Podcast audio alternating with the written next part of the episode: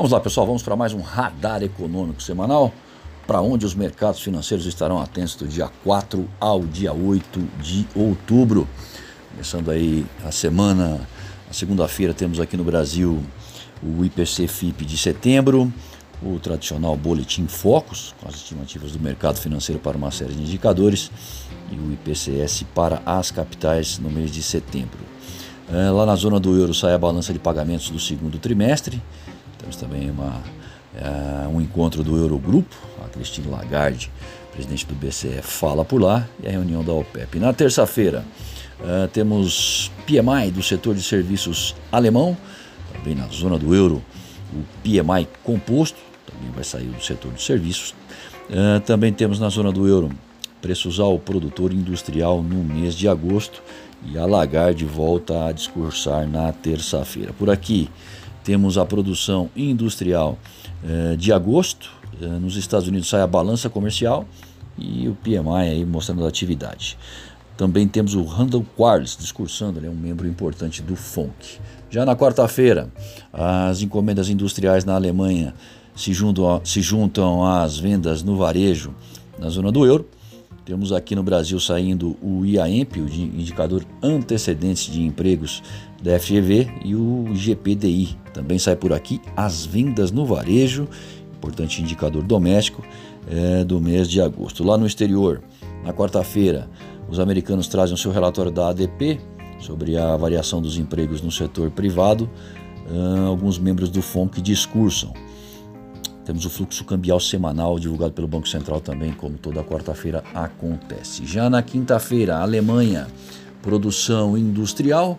O BCE vai publicar aí a ata da sua reunião de política monetária.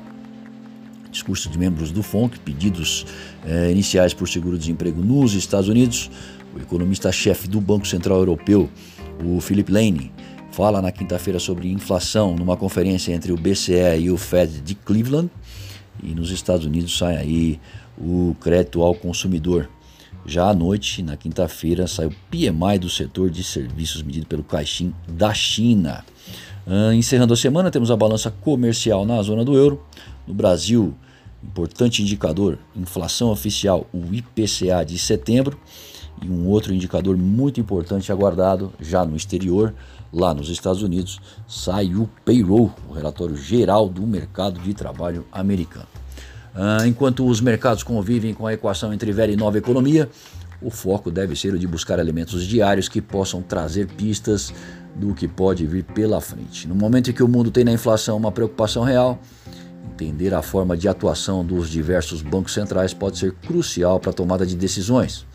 Os principais, o americano, o Fed, o europeu, o BCE e o brasileiro, né, o BCB, indicam que o movimento é transitório. Mesmo assim, persistem as preocupações sobre componentes voláteis, como alimentos, combustíveis e energia elétrica, e, claro, como está a recuperação do mercado de trabalho, renda e inclinação para gastos por parte dos consumidores. O nosso Banco Central promete realizar na segunda-feira operação de swap tradicional entre 10h30 e 10h40 da manhã, ofertando até 14 mil contratos, o que corresponde a 700 milhões de dólares no mercado futuro. A instituição tem atuado, inclusive surpreendendo, ou seja, sem prévio aviso, tentando reduzir o ímpeto altista e especulações, dado que, entre outros fatores, a depreciação do real pode estimular a inflação já impulsionada pelos choques de abastecimento, menor produção industrial, aumento nos custos de energia, enfim, situações que geram repasses, inclusive no setor de serviços que gradualmente vai normalizando a sua atividade. Ainda temos a questão dos precatórios, uma vez que o seu volume para 2022 reduz espaço no orçamento do governo, algo que precisa ser solucionado a despeito da melhora recente nos indicadores de sustentabilidade da dívida pública. Afinal, prolongamentos das políticas fiscais que piorem a trajetória podem elevar os prêmios de risco do país.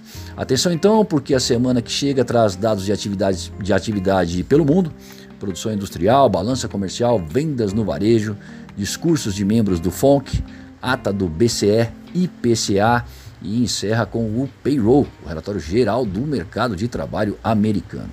Na China segue o feriado De qualquer maneira, estaremos atentos a tudo que ocorrer, tanto lá no exterior como cá, buscando evidenciar aquilo que de mais importante vai impactar no vai vem das cotações durante a semana.